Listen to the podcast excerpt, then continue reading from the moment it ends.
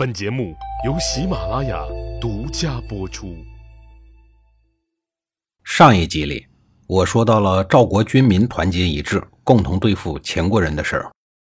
这一次，秦国人攻打邯郸，非常的混乱。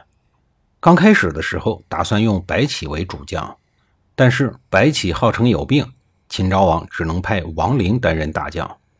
但是由于赵国军民的殊死抵抗，秦军的进攻很不顺利。这个时候，白起的病已经康复了。秦昭王再次命令白起代替王陵，可是呢，白起还是死活不干。秦昭王只好再一次的换人，又打了几个月，还是没有攻下来。邯郸保卫战中，赵国之所以能够取得最后的惨胜，与联合魏国、楚国共同抵抗秦国是分不开的。秦国攻打邯郸是想一举灭了赵国。如果秦国灭赵国得手了，魏国和楚国将成为下一块蛋糕。再加上魏无忌偷了兵符，毛遂逼得楚王出兵，最终形成了三个国家联合抵抗秦国的合纵态势。最终在联军的夹击之下，秦国人溃败了。其中，秦军副统帅郑安平率领的两万秦军，因为远离主力部队，粮草断绝以后，最终全军投降了赵国。这个现象在秦国历史上是前所未有的，而赵国呢，并没有效仿白起的做法坑杀这两万人。抛开情感上的仇恨，从理智的角度来看，这两万多人就是财富，就是劳动力，而这些正是眼下赵国所需要的。三国联军还趁势收复了河东的六百里之地，奇威大振。之前被抢走的上党郡、太原郡等等。又都被联军给悉数收回了。秦昭王打了六年仗，到最后不仅一无所获，还被赵国夺走了自家的河东郡。可以说，这一次秦国败得很惨。赵孝成王虽然靠合纵成功的保住了邯郸，但是他并没有从根本上改变赵国日益衰弱的趋势。秦国损失的是士兵和无数的粮草辎重。但本土作战的赵国却几乎化为一片焦土。赵国虽然看上去胜利了，实际上他们是失败的。秦国也由于连年的远征大战，元气大伤。此后的十几年里，再也没有大的手笔。白起死后六年，一代雄主秦昭王也病逝了。秦昭王在位共有五十六年，这五十六年里是秦国彻底奠定统一优势基础的时期。所有的统一准备在秦昭王这一朝基本上已经做完了，历史的接力交到了下一棒。似乎冥冥中自有天数，秦国和赵国之间注定有千丝万缕的联系。在四十万赵军被坑杀的同时，邯郸的一个赵人生出了一个婴儿。这个孩子自出生那一天就带着一大堆的谜团，从他被细说的身世开始。拉开了他谜一样波澜壮阔、气吞山河、唯我独尊的人生。在王和围困邯郸的时候，这个婴儿还差点被愤怒的赵国人给杀死了，简直是惊险异常。但是他把严冬般的童年度过以后，命运向他展示了他的剧本。他成为了秦国朱代创业分六十支余烈后的最终收尾人。在他的手下，古老的中国第一次完成了统一。他给自个儿起了一个非常响亮的标杆性名号“皇帝”。后世再也没有创造出比这个更气派的词语进行代替和更改。这个词儿一用就是两千多年。这个孩子叫嬴政。长平之战和邯郸之战，连续六个年头的恶仗，耗费了赵国祖上积攒多年的财富与国力。自此开始走向衰落，军力一落千丈。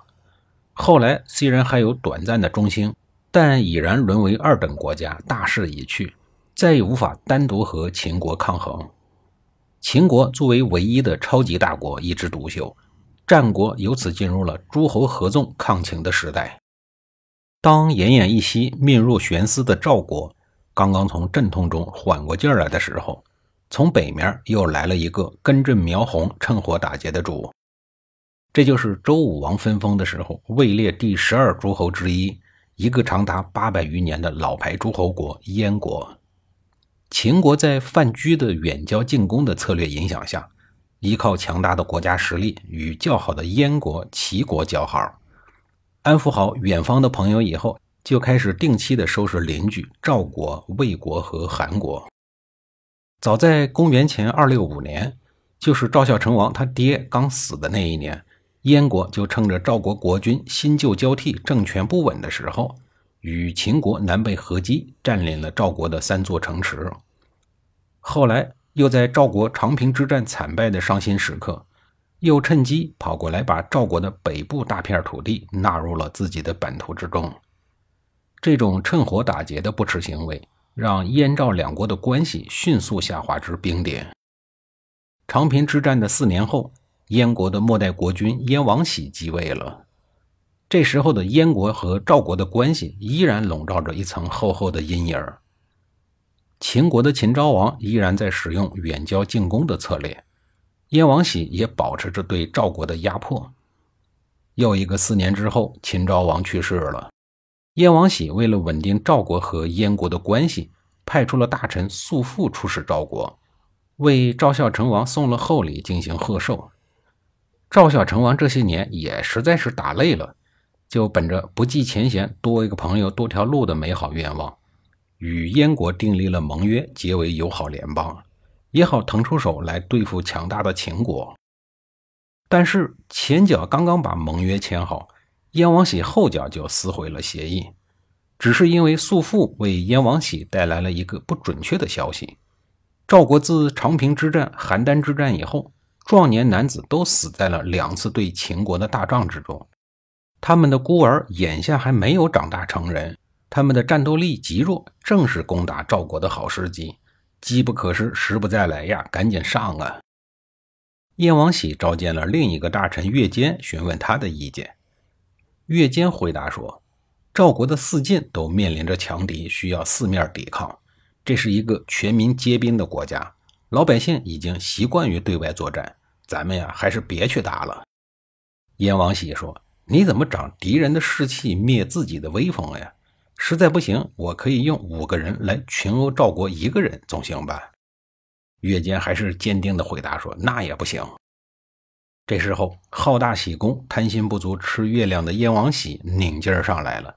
你越说不行，他越快速的整顿部队，要立刻去抢地盘去，仿佛赵国沃野千里、物产丰饶的大片土地，在他的英明决策下已经被收入了囊中。美好的妄想冲昏了他的头脑，全然不顾赵国虽然战败，国力大损，但是这个国家还有全民皆兵的百姓，还有老将廉颇。除了老廉颇，还有一个正值壮年的赵国将军李牧。